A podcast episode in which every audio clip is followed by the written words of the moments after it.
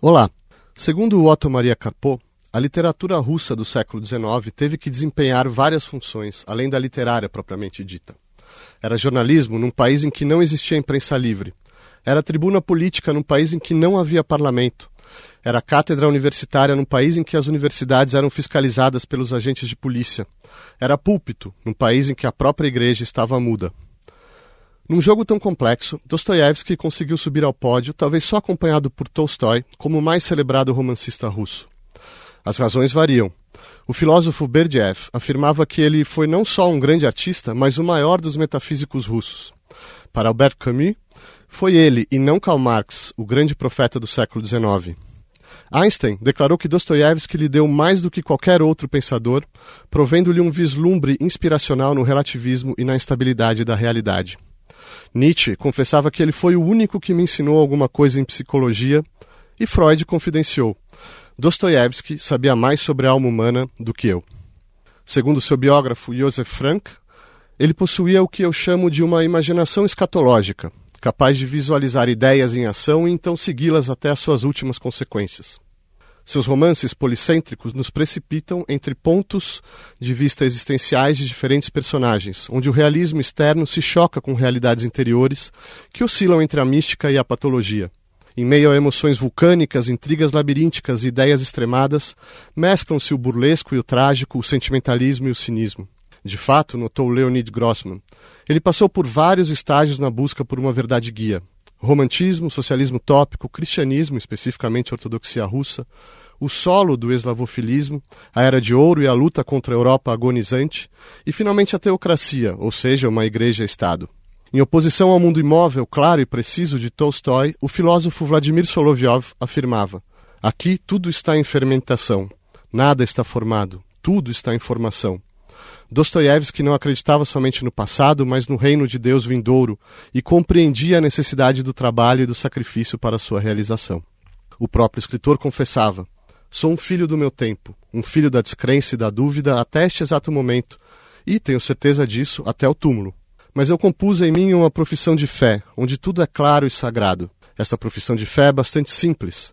Eila, crer que não há nada mais belo, mais profundo, mais simpático, mais razoável, mais corajoso ou mais perfeito que Cristo. E não somente que não há nada, como não pode haver. Mais ainda, se alguém me provasse que Cristo não está na verdade, e se fosse realmente estabelecido que a verdade não está com Cristo, eu preferiria permanecer com Cristo mais do que com a verdade. Não à toa, Dostoiévski declamava frequentemente em público o poema O Profeta, de Pushkin, concluindo: A voz de Deus me conclamou.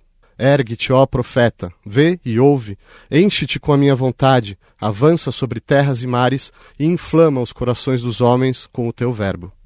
Para discutir a vida e obra de Dostoiévski, convidamos Flávio Ricardo Vassoler, doutor em Teoria Literária e Literatura Comparada pela Universidade de São Paulo e autor de Dostoiévski e a Dialética, Lucas Simone, doutorando em Literatura e Cultura Russa pela Universidade de São Paulo e tradutor de Memórias do Subsolo, entre outros, e Priscila Marques, doutora em Literatura e Cultura Russa pela Universidade de São Paulo, tradutora de Dostoiévski e mestre com dissertação sobre crime e castigo.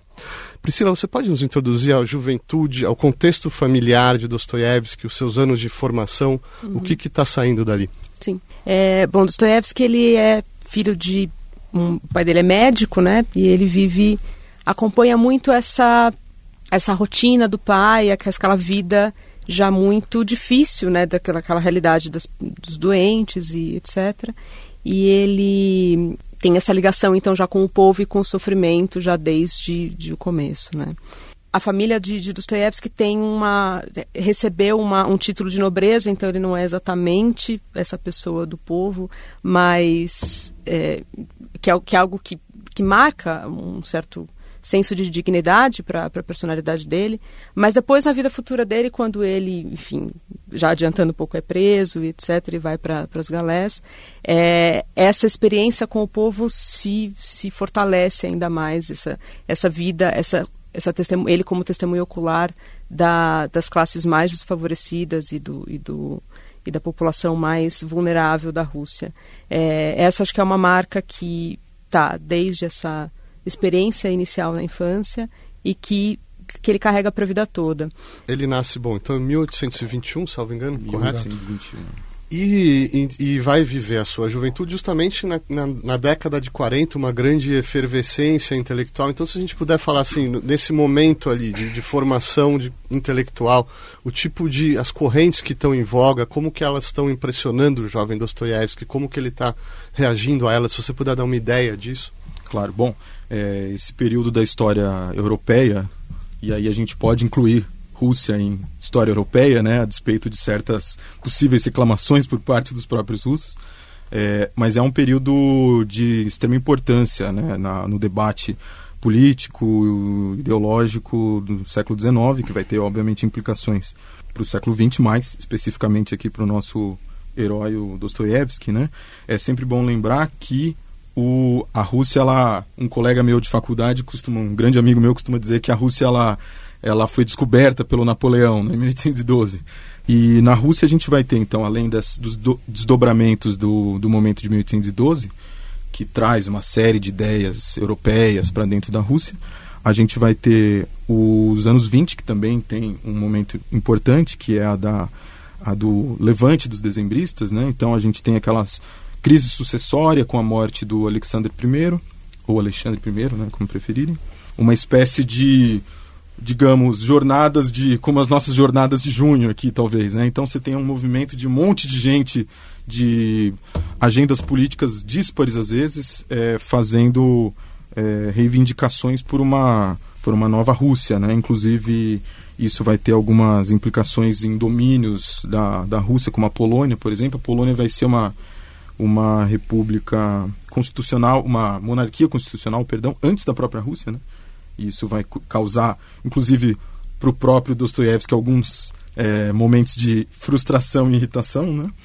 É, então, esses dois momentos vão acabar se plasmando para é, fundir, então, a, e gerar essa geração aí dos anos 1830, 1840, que são marcados pela repressão, então, um período tradicionalmente visto como de repressão na Rússia, né, do Tsar é, Nicolai I, ou Nicolau I, como queiram, né?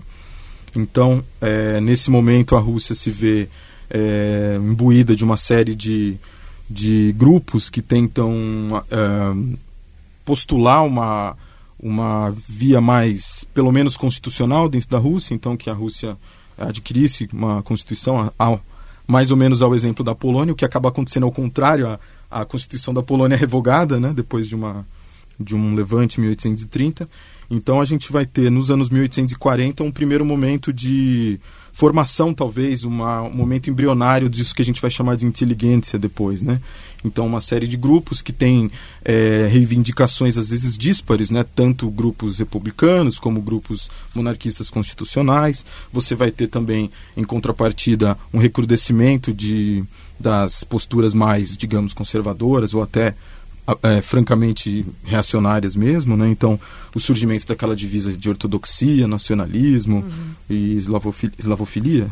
E uhum. povo, né? Isso, é, perdão. É. Uhum. É. Mas, de qualquer maneira, então, você vai ter um momento de debate intenso e aí talvez o momento mais famoso seja lá o da carta filosófica do Tchadaev, então, uhum. em que esse debate meio que explode, então, né? A Rússia quer saber, afinal de contas, o que ela é, para onde ela vai, de onde ela veio.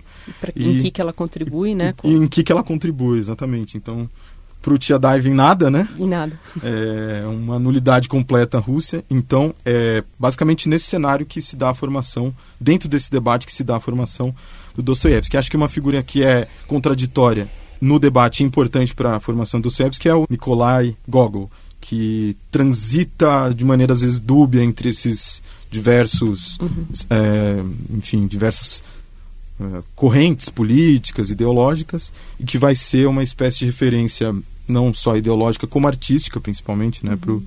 para o Dostoiévski. Flávio Ricardo Vassolero, vamos então, sem perder esse cenário de vista, até porque o, o Dostoiévski vai ter uma atividade política com consequências uhum. uh, dramáticas, mas vamos colocar logo em pauta aqui a vocação de escritor, né? Como é que o tipo de influência que ele está recebendo e, sobretudo, quais são os primeiros frutos disso? Vamos situar aí as primeiras obras, quais as características já estão se revelando? Olha, na sua introdução, Marcelo, você falou ali sobre um conceito que me parece totalmente fundamental que o Joseph Frank ele vai, vai, vai cunhar a partir do corpo a corpo com as obras de Dostoiévski, que é a noção de escatologia criativa. E enquanto você lia, a gente está falando aqui dos, dos, anos de formação, dos anos de juventude de Dostoiévski, eu me lembro de que, bom, ele nasce ali em Moscou, né, em 1821, e o pai do Dostoiévski trabalhava lá no hospital para tuberculosos e a mãe do Dostoiévski, Dostoiévskianamente, viria a morrer ali de tuberculose. É uma, uma morte ali freudianamente sintomática para várias reverberações. Dostoiévski fica em Moscou até, se eu não me engano, até os 17 anos, quando ele vai então para a Academia de Engenharia Militar, que era menos um desígnio da sua própria vocação e mais ali para cumprir os auspícios do pai dele. Mas eu me lembro, por exemplo, ao ler o primeiro volume ali dessa magistral uh, biografia de Dostoiévski, em cinco volumes já publicados no Brasil, que o Joseph Frank vai escrever, em determinado momento ele vai falar, por exemplo, da influência do Eugênia Grandet, do Balzac, sobre o Dostoiévski. E tem um momento que me parece muito importante, em que o, o, o narrador ali, balzaquiano do Eugênia Grandet, ele começa a refletir sobre um tema que depois vai ser basilar para todo o desdobramento da obra, sobretudo pós-siberiano Dostoiévski, que é a questão da, da morte de Deus.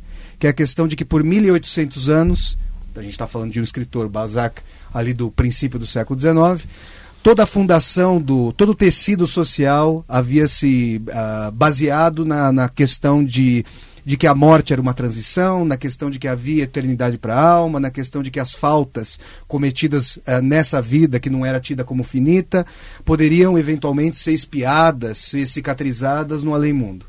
E Balzac, então, uh, pensando sobre o espírito da época e pensando essa época em devir, pensando uma época que está preterindo, está expulsando Deus da história, ele começa a imaginar o que aconteceria com as relações sociais se a figura de Deus, então, fosse proscrita da história. E num determinado momento de Eugênia Grandet, ele fala: olha, na verdade, hoje, Deus passa a ser não a figura do Pai Celestial, de reconciliação das faltas humanas, mas o próprio capital, o próprio dinheiro. E hoje as classes dominantes, o narrador, volta a frisar, de Eugênia Grandet pontua isso, hoje as classes dominantes já agem ah, preterindo o além-mundo e perguntando quanto vale, ao invés de quem é que faz a lei. E aí o narrador escatologicamente reflete: quando isso passar da burguesia para o povo, o que acontecerá com a nação? Eu, ah, lendo Eugênia Grandet depois, eu falei, eu, eu, eu me imaginei a, a, extrema excitação do jovem Dostoevsky, que depois se apropriaria e levaria às últimas consequências esse mesmo tipo de reflexão que fazia com que as ideias encarnadas e vivenciadas pelas personagens não fossem expressas em atos no sentido mais comezinho, cotidiano. Como se as personagens então encarnassem as ideias de, de sua época, levando-as às últimas consequências, para que o Dostoevsky fosse tateando pelos, pelas possibilidades projetivas de desdobramento da história. Então, quando a gente pensa, por exemplo, nessa influência balzaquiana, escatológica, levando a questão até as últimas consequências. Imagina aquilo que vai acontecer com Raskolnikov em Crime e Castigo, sobre o qual a gente vai falar logo, em que ele incorpora, ele traz para si essa questão da morte de Deus, do não, a, a morte então do não matarás, o, o decálogo de Moisés revogado, e ele então vai, pro, vai, vai se propor um, um homicídio como um teste nihilista revogando não matarás. Isso já é uma tentativa das Tevsky de tentar mostrar, vamos pegar assim nesse sentido do Frank, da escatologia criativa, como é que essa época, em que essa época poderia redundar com esse princípio de uma ideia encarnada pela personagem, levando as possibilidades, as aporias, as desconstruções nihilistas às suas últimas consequências. Então já o jovem das TFs, desde o princípio, tinha uma, um aspecto febril de incorporar ideias e de pensá-las num tecido de tempo alargado, como se fosse possível tatear no agora os desdobramentos mais radicais das ideias. Então, antes de entrar em crime e castigo, até vamos jogar um pouco de querosene nessa fogueira, porque é, o evento possivelmente mais dramático da vida de Dostoiévski acontece antes, você citou, é o o, que vai ser o período pós-siberiano, porque o período siberiano acontece justamente uma prisão, ele está envolvido num círculo é, revolucionário, é, o que, assim, eu, eu, acho que para enuclear, sobretudo, o interesse aqui é, bom, quais são as consequências para o Dostoiévski dessa prisão, desse período, são 10 anos, salvo engano, né, Isso, de, de, prisão, inclusive com um momento dramático ali, de uma simulação Nossa, de assassinato. Se vocês puderem sintetizar isso... Uhum. Priscila? É, é, claramente, acho que há um antes e depois, inevitavelmente, né? Embora a gente possa falar de, de continuidades e descontinuidades, não uma ruptura completa e tal, a obra inicial é muito variada, ela é muito, ela é muito é, não é aquele Dostoevsky clássico que a gente está acostumado, o que, vai acontecer depois da, dessa experiência, né? Primeira obra, Gente Pobre, que é um sucesso absoluto, ele é, é escalado, é colocado do lado de Gogol. Aliás, sobre o que, o, que o Flávio estava falando, da influência de Balzac, a escatologia, tem muito Gogol aí. Em termos de, de tradição nacional, isso está absolutamente ligado com Gogol, né?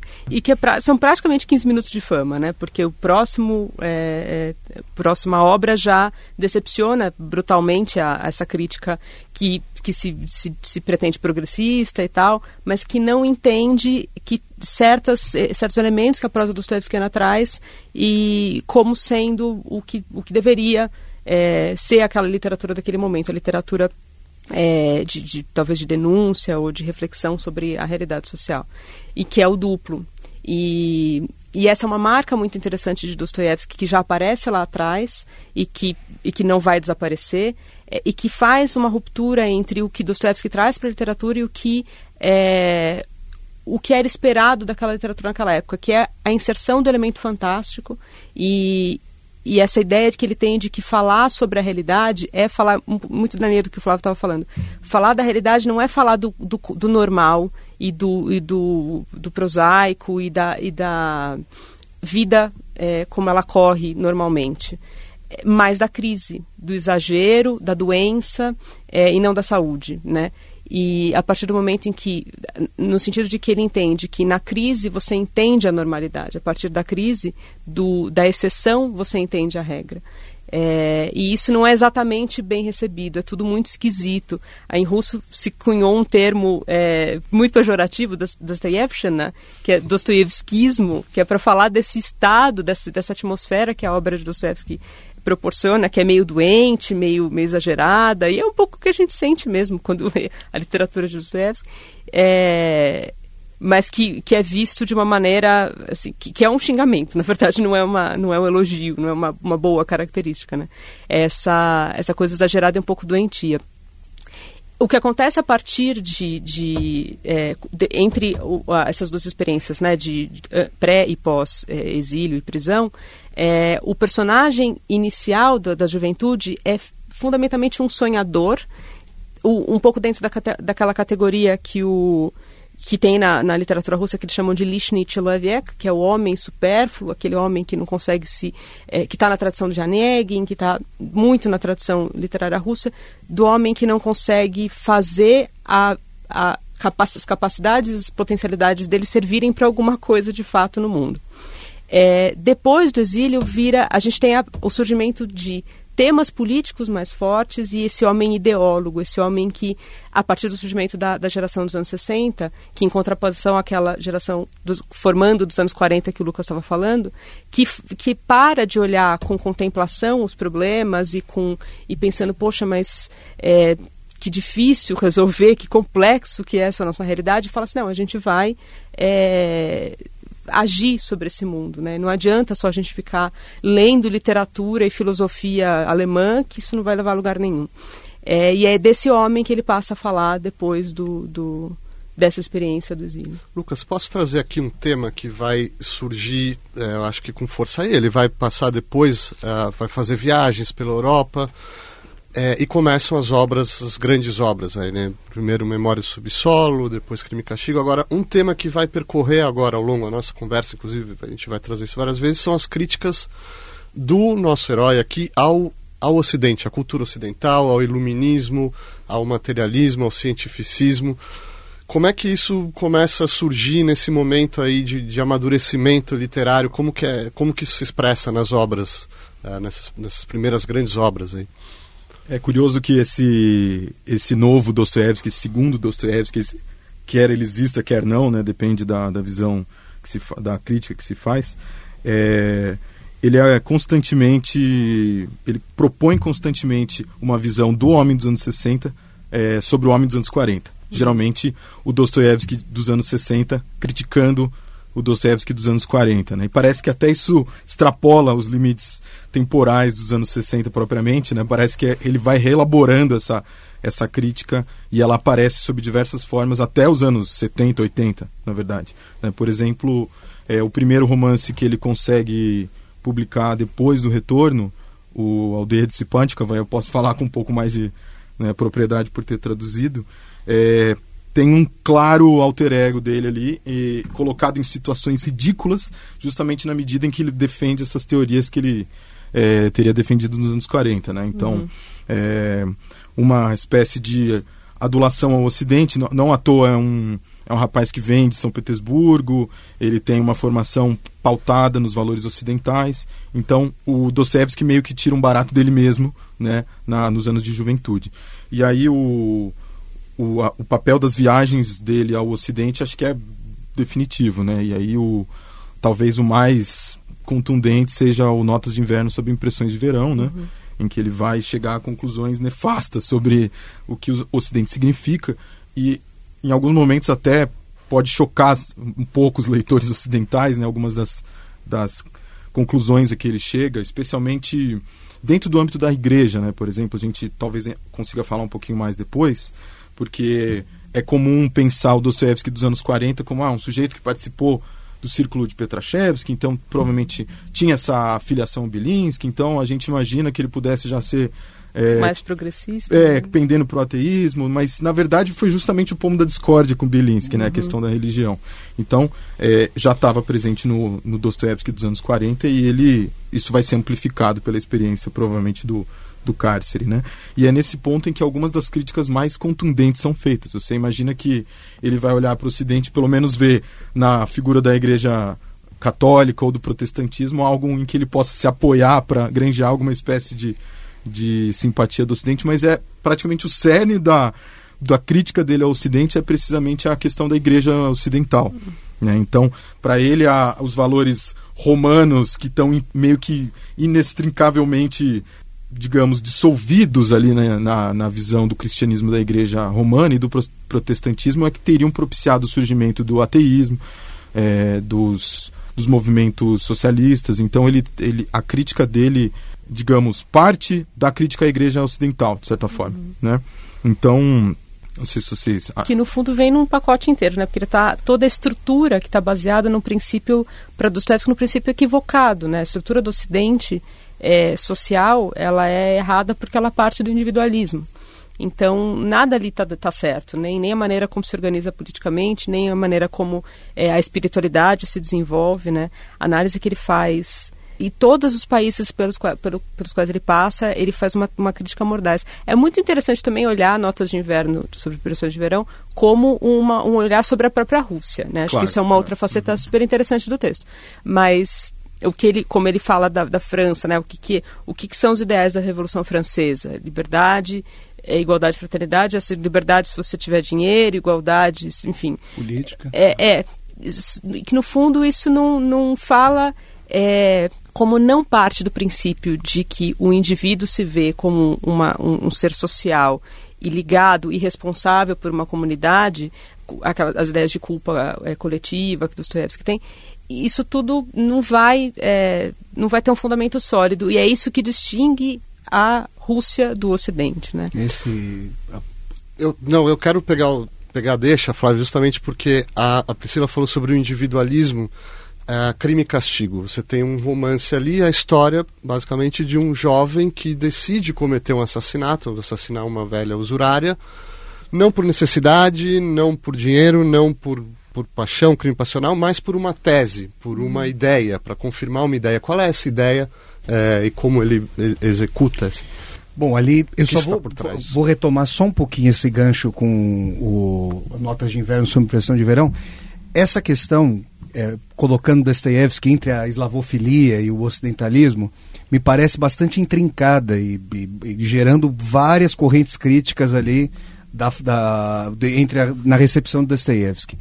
Quando Dostoiévski pensa, digamos, ao, mais ao fim da vida, e sobretudo em textos bastante conservadores ali publicados no Diário de um Escritor, né, que vai cobrir uh, boa parte a atividade jornalística de Dostoiévski, muito do antídoto do que ele via de uma possibilidade uh, construtiva para se contrapor, para fazer uma barricada a esse uh, individualismo corrosivo do capitalismo ocidental, dizia respeito a um tipo de comuna de trabalho na Rússia e a uma, aquilo que eu chamo de uma idealização daquele tipo de regime russo que, uh, em termos práticos, se distanciava profundamente do que ele entrevia, mas de qualquer maneira ele via essa Rússia ortodoxa, monarquista, contra a qual ele havia se contraposto, e aí o Lucas apontou ali uma série de perspectivas uh, ambíguas da, do posicionamento político de Dostoiévski em meio ao círculo de Petrashevsky, né?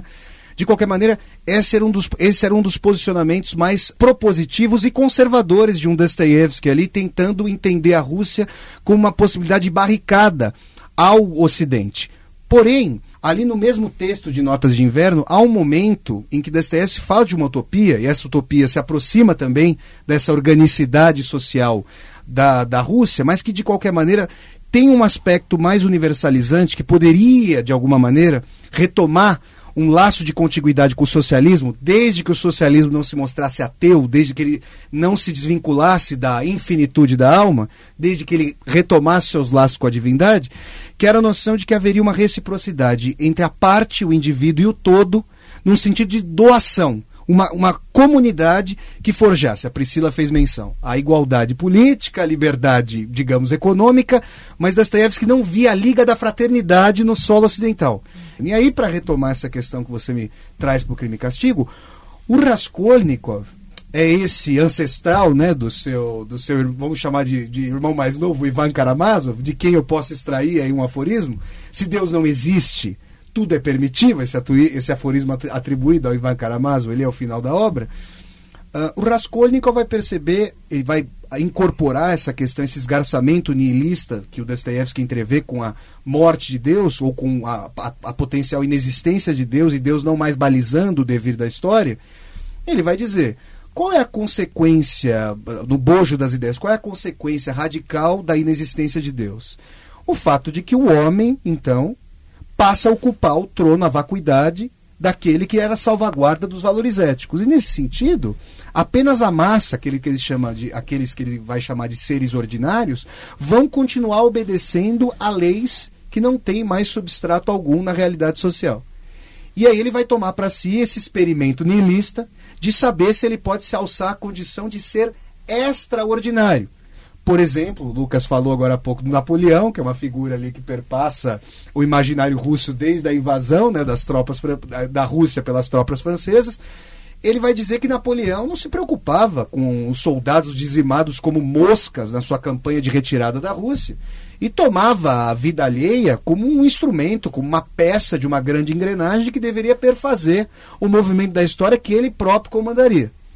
Quando o mais comezinho dos, do, dos estudantes começa a tomar para si um ego do tamanho de uma catedral, é porque o individualismo está perpassando as estruturas mais micrológicas da sociedade e cada um já pode imaginar um grau de competitividade cesariano, napoleônico. Então Dostoiévski não está pensando só na camarilha, nesses grupos de grande poder que concentravam para si consuetudinariamente os jogos, de, os jogos de força da sociedade. Ele está mostrando como é que isso está justamente se espraiando pelo tecido mais ínfimo da sociedade. Se nós nos lembrarmos daquele trecho do Balzac que eu citei agora há pouco, é justamente uma ilustração disso.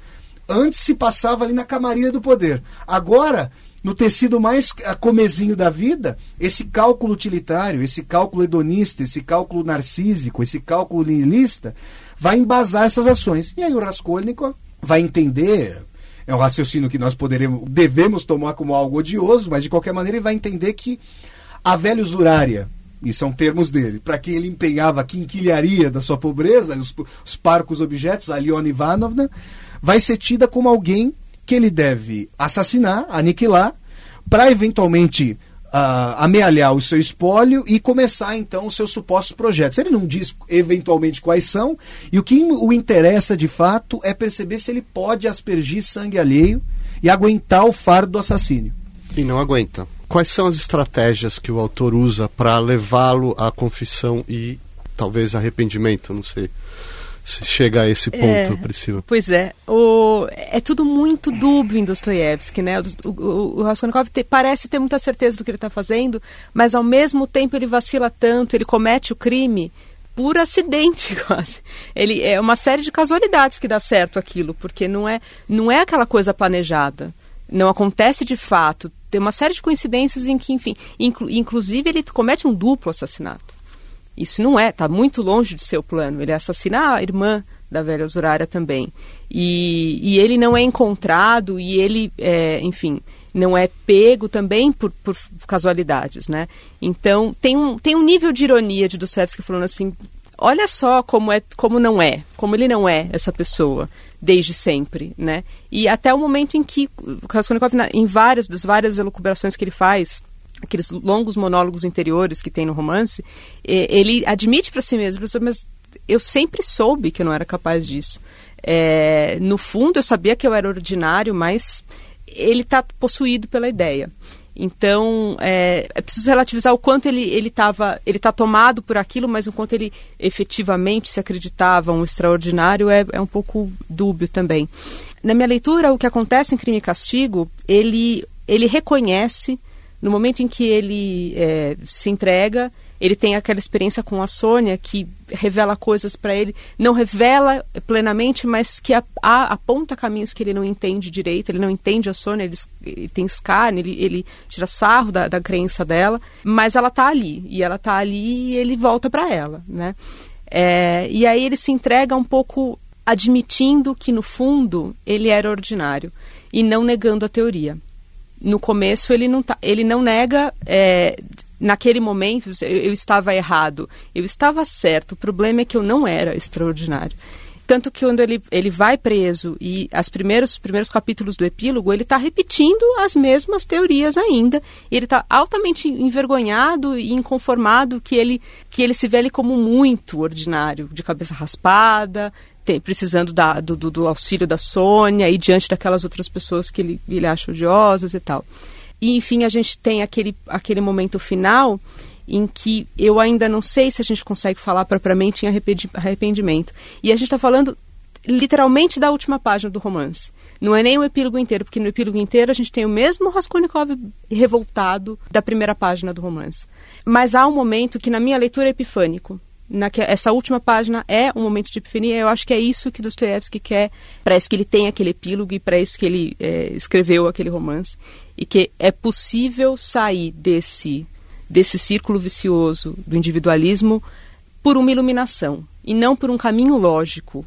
Ele não se desprovou, ele não se, se contradisse é, ou não percebeu que estava errado por vias lógicas. Então, ah, não, porque não é certo o que eu pensei. É, por motivos lógico-racionais. Não, ele simplesmente descobre e descobre algo que a gente também nem sabe o que vai ser, porque ele diz isto é uma outra história, né? Assim, essa é a última linha do romance. Isso aqui começaria um outro relato. É, ele não, e ele não conta esse relato. Então, o que propriamente Raskolnikov descobriu, ele se descobriu cristão, a gente não sabe. Ele se descobriu que, ah, então a Sônia estava, estava certa. Ele descobriu que a Sônia é outra coisa.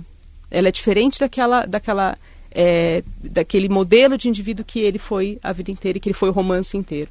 Tem uma coisa muito curiosa em Crime e Castigo, que Crime e Castigo é dividido em 95% parte 1, parte 2, né? E, e 1% ali epílogo.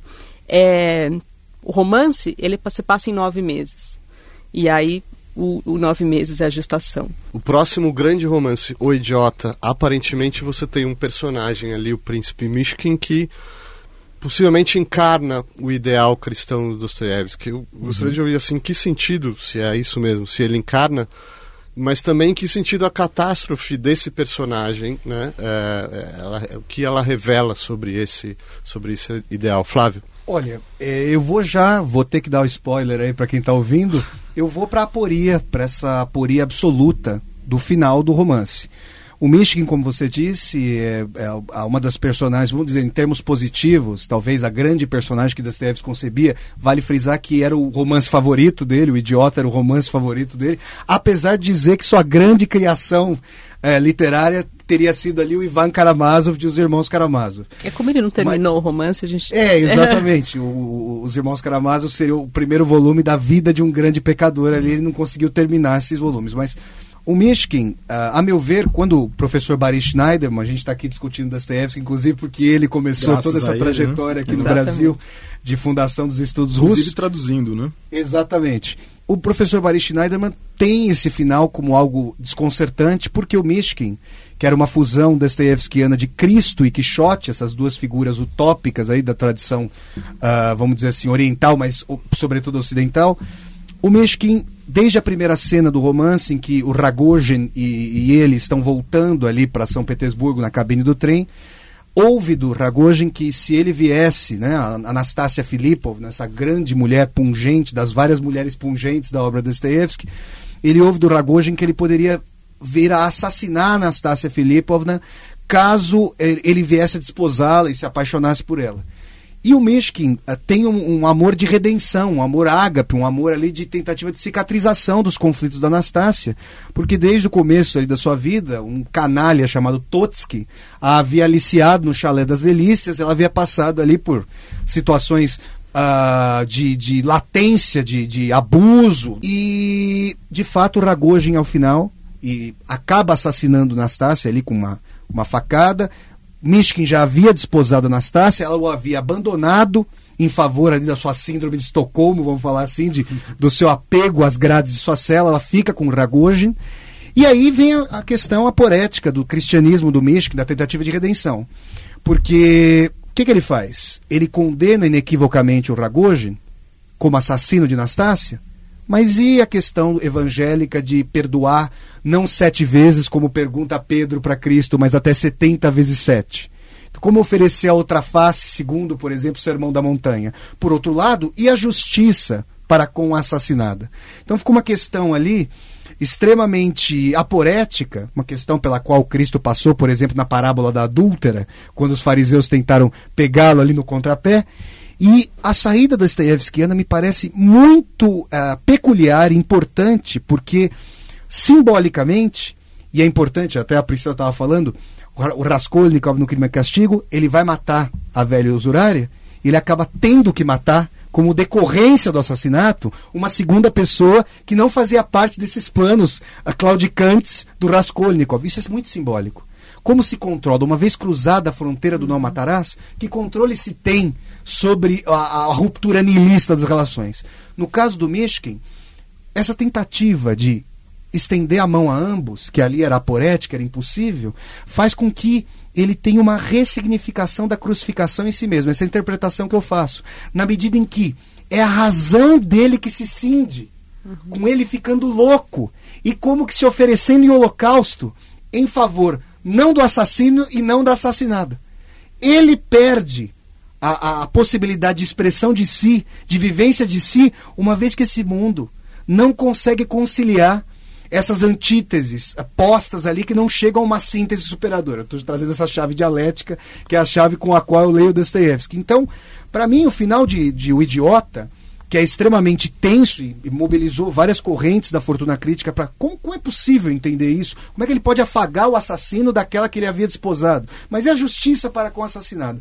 Me parece que uh, o naufrágio do próprio Mishkin, a cisão da sua razão, a, a, o holocausto de si, tem a, a, mostra a potência ali da sua abnegação, mas ao mesmo tempo a impossibilidade desse cristianismo de lidar com aporias reais, com cisões reais que não haviam sido, haviam sido reconciliadas ali nessa modernidade. Lucas, nessa época mais ou menos, momento, década de 60, um momento de muita violência, instabilidade, um crime em especial de um revolucionário chamado Nechaev, radical, nihilista, assassina um dos seus, uh, um dos seus correligionários ali. Né?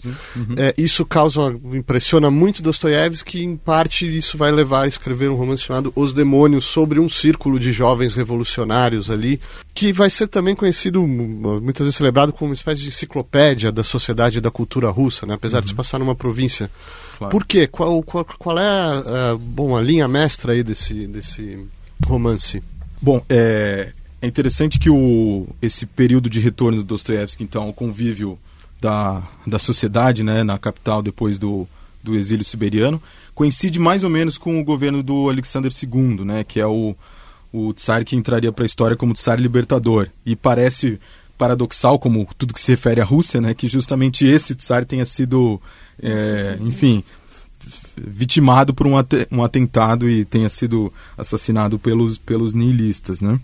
Então, essa série de, de reformas é, que são empreendidas pelo, pelo Tsar Alexander são o plano de fundo para praticamente todas as obras do Dostoevsky nessa segunda fase.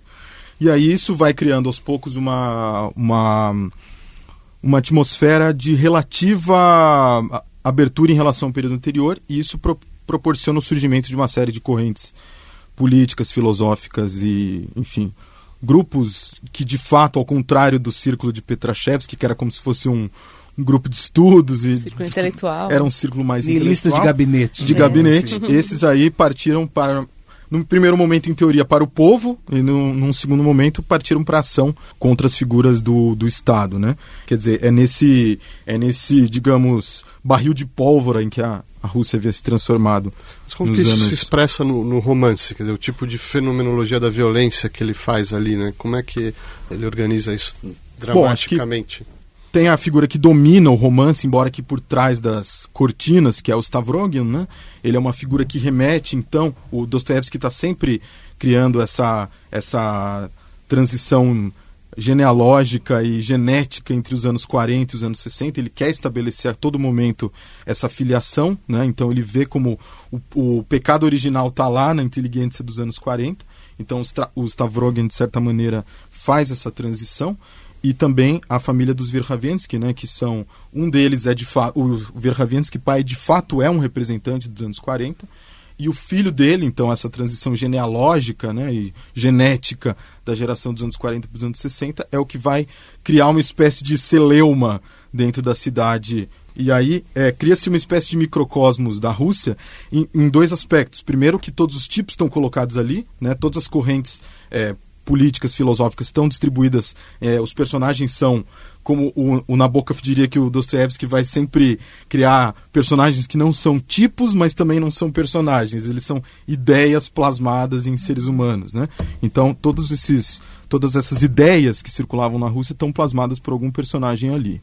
É, e o próprio Verhavensky também é, cria ali uma espécie de histeria, dizendo que aquelas, aquela célula da qual ele faz parte teriam uma comunicação com as com outras células ao longo da Rússia. Então também nesse sentido é, ele cria essa a, a sensação de que existe uma uma organização que permeia toda a Rússia e, e que está prestes a a dar um, um, golpe de instituir uma nova realidade e aí o Stavrogin é o escolhido dele, de certa forma. Então esse representante aí da, da antiga inteligência lá dos anos 40 é quem ele vai colocar numa espécie de pedestal e eleger como uma figura de referência o, esse líder meio napoleônico também, com alguns traços é, napoleônicos para fazer essa transição em, em direção à nova, à nova Rússia. Mais ou menos esse é o, esse é o, o plot em linhas gerais, né? Então, é, depois, obviamente, que começa a acontecer uma série de assassinatos, né? De figuras que não estão diretamente ligadas a essa trama originalmente. E aí tem uma espécie de é, corrupção moral de, é, generalizada. Eu vou ter que propor assim, justapor a isso, sem perder essa trama, mas justapor os irmãos Karamazov, que aí retornam, é a última, o grande romance do Dostoiévski, que retorna o tema do crime, da família. É, de novo, você tem um jovem estudante, um niilista, uma figura angélica que é um dos irmãos, são quatro irmãos, hum. né? Uh, mais o, o bastardo, vai, né? Mais o, três, mais o bastardo, né? Vai, vai, vai, ter o, o parricídio. É, mas, eu, por questão de brevidade, que eu, eu, vou dizer, talvez nas palavras do próprio Dostoiévski, que a questão do romance é a teodiceia, ou seja, a justificação do mal diante de uma fé até do próprio autor em Deus. Quer dizer, E aí tem a figura central desse Ivan Karamazov, né? a figura pivotal aí. Flávio, qual é, qual é o argumento, qual é a história dele ali, como que, a revolta dele, como que se exprime isso? Olha, eu vou pegar o gancho aqui do, do com essa questão que o Lucas estava levantando. Que eu acho interessante, o Camus, né, o Albert Camus, escritor é, de nascimento argelino, mas escritor francês, o franco-argelino, vamos chamar assim, tinha uma ideia, uma noção de que autores centrais, e Dostoiévski para ele era a grande figura, ficavam escandindo o mesmo tema ao longo de suas várias obras.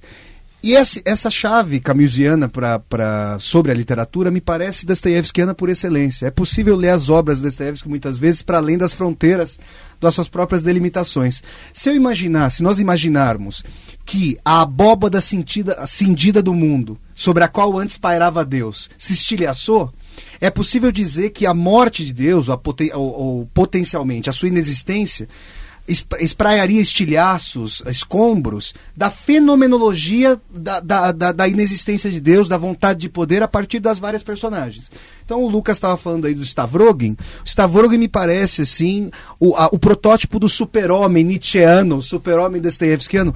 É um mulherengo, é um cara forte, bem apessoado. Inclusive no, no, no capítulo final, que foi censurado inicialmente, tem o Stavrogin uh, desenvolvendo ali uh, o relato, o relato com requintes de, de, sadismo, com requintes de masturbação da sua, do seu envolvimento com uma menininha de 12 anos, se eu bem me lembro, que, que acaba enforcada, que acaba se enforcando.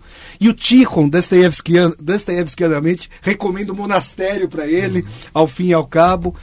E o Kirillov, que é outra personagem fundamental, é aquele que vai chegar à noção de qualquer afirmação da vontade de poder no mundo é a afirmação desse mundo com base na noção de que não há mais qualquer possibilidade de permanecer aqui uma vez que o sentido se esvaiu completamente. Então ele chega à consequência mais radical de que o suicídio é, na verdade, o ato fundante da seita nihil. Eu me ofereço em holocausto como Cristo se ofereceu para dar o exemplo para os meus seguidores que devem deixar de se vincular com o mundo. Qual é a resposta, se nós rompermos mais uma vez a fronteira das obras, qual é a resposta que o Ivan Karamazov, sobre quem você me interpela, dá ao Kirillov? O Ivan vai dizer o seguinte: numa época, vou fazer uma piada aqui, pré-Viagra, o Ivan vai dizer que até os 30 anos, né, não tem a pílula azul da felicidade na época, até os 30 anos a vida ainda vale a pena. Porque contingencialmente você pode usufruir e gozar da sua vida, ainda que ela não faça sentido de forma emanente, porque a decrepitude não começou a bater a porta. Mas uma vez a decrepitude tendo vindo, a vida se apresenta no que ela é, que é um vale de lágrimas e uma marcha para a morte. Só que como você pontuou, Marcelo, essa questão da Teodiceia, Uh, essa morte de Deus, essa inexistência de Deus que perpassa as obras de Dostoiévski, vai se congregar no tema central do parricídio. E aí é inequívoca a associação com Deus Pai se a, a figura do pai é, vem a ser assassinada, a morte do pai imanente, do, desse beberrão, desse orgíaco, desse bufão numa obra repleta de bufões, que é a obra de Dostoevsky, o Fyodor Pavlovich Karamazov, pode ser lida como uma grande simbologia da morte do pai celestial. Em Crime e Castigo, existe uma não divisão do trabalho entre concepção do crime e execução do crime. Mas é interessante perceber que o Ivan Karamazov, que é o grande mentor que é o grande intelectual por detrás do parricídio, não é o irmão Karamazov que vai executar o pai.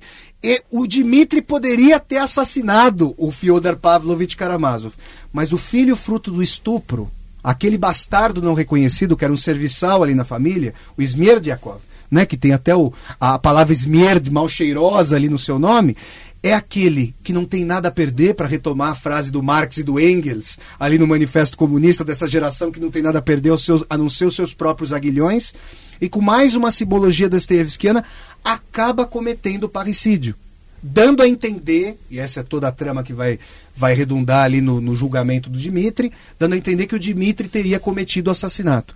É como se o subtítulo dos irmãos Karamazov pudesse ser crime sem castigo, porque há uma divisão letal do trabalho entre aquele que concebe o plano e aquele que de fato vai executá-lo. Se ao fim e ao cabo o Ivan enlouquece perde a sua razão, olha, até num sentido parelho, obviamente guardadas as diferenças com o que acontece com Mishkin, que eles estão em outro espectro uh, de personalidade na obra de Dostoevsky, e o Smerdyakov acaba se enforcando, o fato é que o princípio nihilista impessoal de alienação em relação a crime e castigo se desenvolve na obra de Dostoevsky. O parricídio, a questão da Teodiceia, ali na revolta, o Ivan vai tentar compreender se é possível reconciliar Deus com a história humana. E por esse cerne do mal, pelo fato de não haver explicação para o mal, pelo fato de uma criancinha ter que pagar uh, de maneira que não, não, não tinha nenhum tipo de possibilidade de ela ter consciência, dela ter culpa, responsabilidade pelo mal que ela recebe ali numa situação tétrica descrita nesse capítulo magistral A Revolta, o Ivan não consegue reconciliar a figura de Deus com a história. Para o Ivan, como para o Raskolnikov, essa impossibilidade gera aí essa vacuidade fundamental que faz com que tudo fosse permitido, inclusive a, a morte ali do seio de onde ele veio, o assassínio do pai do Fyodor Pavlovich Karamazov. Olha, temos segundos aí para falar sobre recepção e legado, é, quais são as a grande, bom, enfim, aí vocês vocês desenvolvam. Priscila? É, acho que uma coisa interessante de falar que a gente até comentou aqui antes sobre recepção é, é muito impressionante em todos, em qualquer sentido, falar pensar como Dostoiévski se tornou um autor popular no Brasil, como ele é lido, como ele é tem sido traduzido dos, nos últimos dez anos e, e, e lido e vendido. É, e como isso destoa, na verdade, de uma da popularidade do Dostoiévski na própria Rússia. Ele é uma figura muito mais controversa e muito menos ponto pacífico como um, um, gran, um grande, sim. A, a, Rússia celebra seus, seus grandes literatos, seus grandes... A, a, a Rússia é toda perpassada por literatura, com monumentos, nome de rua e tudo aquilo. Mas em termos de legado mesmo e de, e de dizer qual o seu escritor favorito, alguém responder, Dostoiévski, é, é certamente muito mais difícil, de, de muito mais prova menos provável de se encontrar na Rússia, talvez, do que no Brasil, eventualmente. É, e eu não sei se eu seria capaz de, de pensar alguma hipótese para isso, né? Como, porque os próprios russos ficam muito chocados quando a gente fala que estuda crime, que estuda Dostoiévski, que lê, que traduz e que se interessa. É, para eles, essa, essa coisa da Dostoiévshina, né, da, desse escritor pesado, desse escritor difícil, difícil de ler, a gente não falou muito disso, mas a linguagem de Dostoiévski é muito complicada, é, é o exato oposto da linguagem de Pushkin, que é o grande herói é, literário Turgenev, né? do próprio Turgenev. literário aí, né? É, que é claro, do, de Tolstói, quer dizer, Dostoevsky é mais complicado de quase que qualquer um deles, é, talvez comparável sim. só a Gogol, né, em termos de, das imagens e do uso da língua. Haveria Lucas. uma resposta é, meio pronta, né, que seria dizer que o período soviético, obviamente, não veria com bons olhos Sim. um autor, autor, dos demônios. com posições Exatamente, políticas é. como a dos demônios. Uhum. E a atitude em relação ao Dostoiévski, ela sempre foi dúbia na, no período soviético, né? A gente pode falar, não, no período do degelo, o período Khrushchev tem lá um, uma espécie de resgate e tudo mais.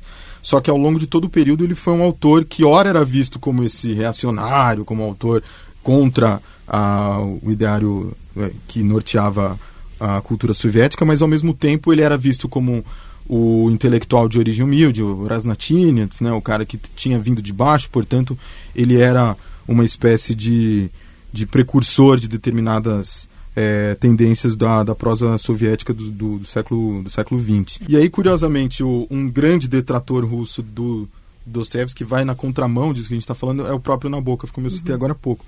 Então, no que se refere à ideologia oficial soviética, não tem ninguém mais digamos, acima de qualquer suspeita, como uhum. Nabokov, né? E a leitura que ele faz do Dostoiévski é absolutamente negativa, né? Ele ele vê um autor é, incipiente com premissas absurdas que curiosamente, paradoxalmente, seria o mais russo, o mais europeu dos escritores russos, né? Uhum. Então essa recepção na Rússia, ela passa, claro, por uma por uma questão política, né? A formação soviética, especialmente pós-Stalin, mas também já durante o período ali de, de, guerra civil e dos primeiros anos da União Soviética não, não havia muita, muito apreço pela obra do, do Dostoiévski como um, digamos, como um, não, do, sob o aspecto das belas letras, o próprio Bunin também era um autor que, que não, não se dava muito bem com, essa, com esse legado dostoiévskiano, né? Fábio, vou te jogar na fogueira dostoiévskianamente. Você, você tem um minuto para dizer como Dostoiévski profetizou o nosso tempo, como que ele moldou o nosso tempo e o que, eles têm, o que ele tem a nos dizer hoje. Se vou pegar o gancho do que eu estava falando agora. Se, você, se nós pensarmos sobre esse, esse processo de alienação, de, de, de vamos dizer, de cisão, aí para pegar o rascol de cisão entre crime e castigo, Me parece que Dostoiévski é, um, é o escritor, ele é mais atual, nesse sentido, a nossa época do que a dele. Então, em vários momentos da minha pesquisa, dos, dos meus ensaios sobre Dostoiévski, eu aponto que expedientes ali do Holocausto, de indiferenciação, de instrumentalização do outro, estão em germe ali contidos nesse projeto que vai de crime e castigo até os irmãos Karamazov, na medida em que se torna mais complexo o processo de vinculação com a culpa. E aí eu faço um parênteses aqui. O grande filósofo romeno Emil Cioran, que a gente galiciza como Cioran, ele chamou Dostoiévski de covarde por causa de crime e castigo, porque ele disse que Dostoiévski tinha percebido que o sentido de sua época era o niilismo mais radical e que ainda assim, por ter medo do princípio niilista a que ele havia dado vazão, fez com que o seu, o seu, o seu personagem se transformasse num cagão e que passasse a sentir culpa, são palavras do próprio Choran, sentir culpa na crônica pelo crime que cometeu. A obra de Dostoiévski, como eu é, tentei pontuar aqui, deu uma resposta para o próprio Choran. Uh, me parece muito importante que Dostoiévski sofresse por isso, que subjetivamente ele tentasse encontrar antídotos para esse espírito do tempo completamente nihilista e caótico a que sua época estava dando vazão. Mas a obra dele vai mostrar expedientes que complexificam esse processo de vinculação entre crime e castigo. E eu pontuo, pontuo que, por exemplo, quem, vai, quem for estudar, quem for ler a biografia do Rudolf Höss, foi o comandante de Auschwitz, né, o, o, um oficial da SS que comandou Auschwitz, tem todo um processo para fazer com que os algozes, os pequenos Raskolnikov da, da, dos, das câmaras de gás, se alienassem de suas vítimas, para que aquele, aquela dor diante do rosto contorcido, diante da súplica uh, para sobreviver, para fazer com que pelo menos a mãe, a mãe jogasse o bebê fora da câmara e, e salvasse a vida do seu filhinho, tudo isso envolveu expedientes de alienação, de impessoalização, que partem de premissas Uh, das quais uh, sobre as quais o Dostoevsky fala. E se nós pensarmos, por exemplo, isso é um tema recorrente de ensaios meus, sobre o ataque com drones, a humanidade então é rompida completamente no ato mesmo do assassínio. Porque por mais improvável que fosse, era possível que a Leona Ivanovna e, e depois a sua irmã ainda conseguissem ou tentassem escapar dos golpes de machada. Como é que se escapa de um ataque de drone é, feito geometricamente via satélite? Eu diria, faço essa brincadeira lúgubre, até com patos dostoiévskiano, que o Picasso o pintor espanhol Pablo Picasso não conseguiria pintar Guernica após um ataque de drone, porque não há os corpos cubistas, não há possibilidade de ruína, só as ruínas das ruínas. E isso vem numa chave de que eu me utilizo Dostoiévskianamente. Por quê? Se eu utilizar a mesma premissa de escatologia criativa para pensar Dostoiévski para além dele próprio, ou junto consigo próprio, pensar Dostoiévskianamente, escatologicamente, premissas que germinaram a partir de sua obra, é possível aproximar pressupostos ali de criação do Dostoiévski da nossa própria época.